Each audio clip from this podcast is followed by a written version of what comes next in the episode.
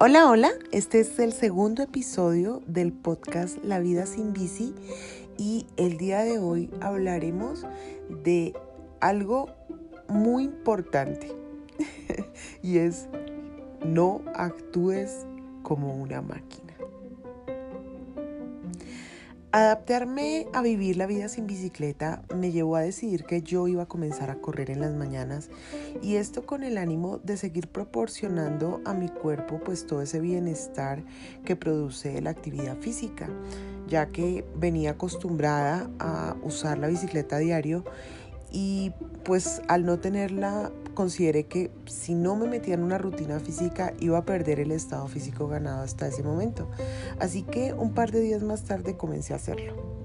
El primer día pude mantener un triste ritmo de 10 minutos antes de parar para reponerme de la crisis que me genera semejante exigencia eh, que es correr y pensaba en lo difícil que me parecía correr, lo mucho que admiraba a las personas que lo hacen. Me animaba a pensar que habría una gran recompensa al cabo de dos meses de hacerlo y que entonces me iba a sentir súper orgullosa de haberlo logrado. No sé si a usted le pasa, pero a mí me pasa que mi mente anda a mil y mi cuerpo a 500. Entonces, poner esas, esas dos eh, digamos, esos dos aspectos de mí en concordancia es difícil.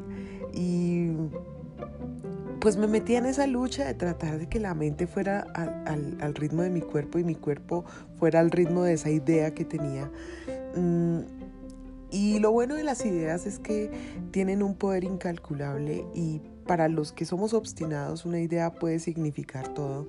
Entonces sabía que no, no iba a abandonar rápidamente, digamos, el deseo de, correr. Al segundo día noté que no estaba disfrutando el proceso, no solo porque estaba completamente fuera de mi zona de comodidad, sino porque no podía dejar de pensar en el robo. Sospechaba de cuánta persona veía, si era una ancianita, ella era sospechosa para mí y cualquier persona que se cruzara por mi camino podía hacerme daño. Es impresionante cómo cómo de verdad opera el miedo y cómo nos coacciona el miedo. Yo no soy una mujer que se considere miedosa y aunque me pongo nerviosa soy valiente, me, me reconozco así. Así que tuve que obligarme a no pensar y para esto entonces hice una estrategia y dentro de las tácticas estaba elegir una música minuciosamente, eh, ir digamos muy en el, en el aquí, en el ahora y además tendría que apelar a una pose medianamente autómata para no agobiarme con el requerimiento de lograrlo. Así lo hice, dejé que mis pies fueran encontrando el camino sin meditar demasiado por dónde estaba corriendo, aunque empecé a notar que conocía el camino ya que era el mismo que solía tomar cuando estaba en bicicleta. El caso se puso crítico, por ponerle un nombre dramático, cuando los biciusuarios que me superaban me miraban con desconcierto y hasta con molestia al ver cómo yo tan campantemente iba sobre lo que sería una vía hecha para ellos.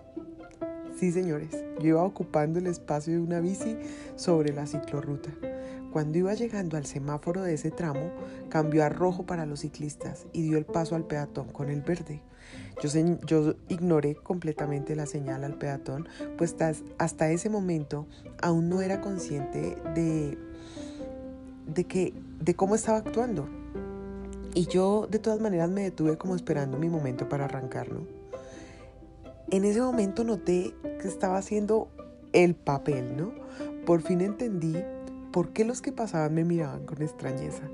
Reconozco que fue un momento muy divertido y me hice a un lado a reír, pues todo lo que había hecho por los últimos cinco minutos era completamente automático y ridículo.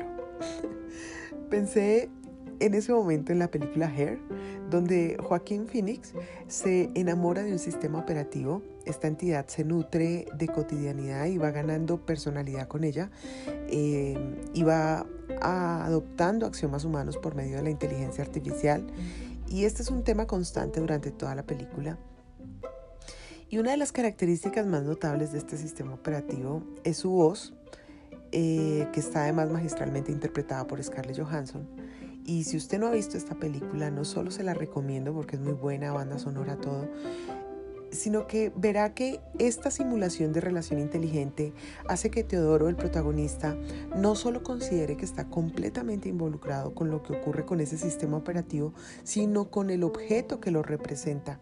Esto es al punto que depende por completo de una señal de internet para sentirse bien y una máquina de bolsillo para generar la sensación de compañía.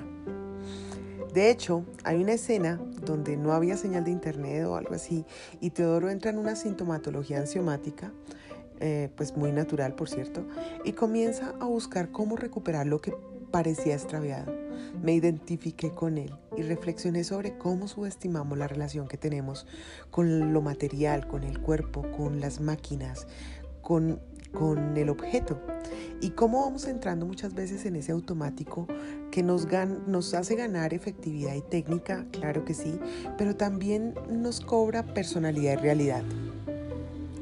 Perdón por los sonidos. Casi que me permito pensar que olvidamos que las máquinas están inspiradas en organismos reales, conductas y capacidades humanas, y concluí que cualquier tipo de disciplina física exige un nivel de conciencia de ese tan sonado aquí y ahora. Esto quita espacio para ir al pasado o para ir al futuro. Supe que respirar de manera consciente no se debe dar por hecho. También que era hora de tomar otros senderos que me exigieran presencia y que me comprometía a divertirme con, esa tarea mientras dejaba esa torpeza prendida sobre ruedas que me había llevado a ignorar mi cuerpo hasta cierto punto. Mm, no es mi pretensión hacer relevante una secuencia de aprendizajes personales por un robo de mi bicicleta en Bogotá. Digamos que esa es la excusa, porque más bien lo que sí pretendo es hacer relevante todo lo que podemos hacer con un sencillo evento de la vida y cómo podemos usarlo para llegar a lugares menos vistosos, pero significativos. Mm, esto de la significancia que le damos a los asuntos, es, eso sí es lo relevante. Y no por el asunto en sí, sino por la capacidad que tenemos las personas de hacer de estos asuntos maestros de vida. Dejar que los asuntos nos hablen, nos comuniquen y nos indiquen lo que está ocurriendo y lo que viene a decirnos esos sucesos.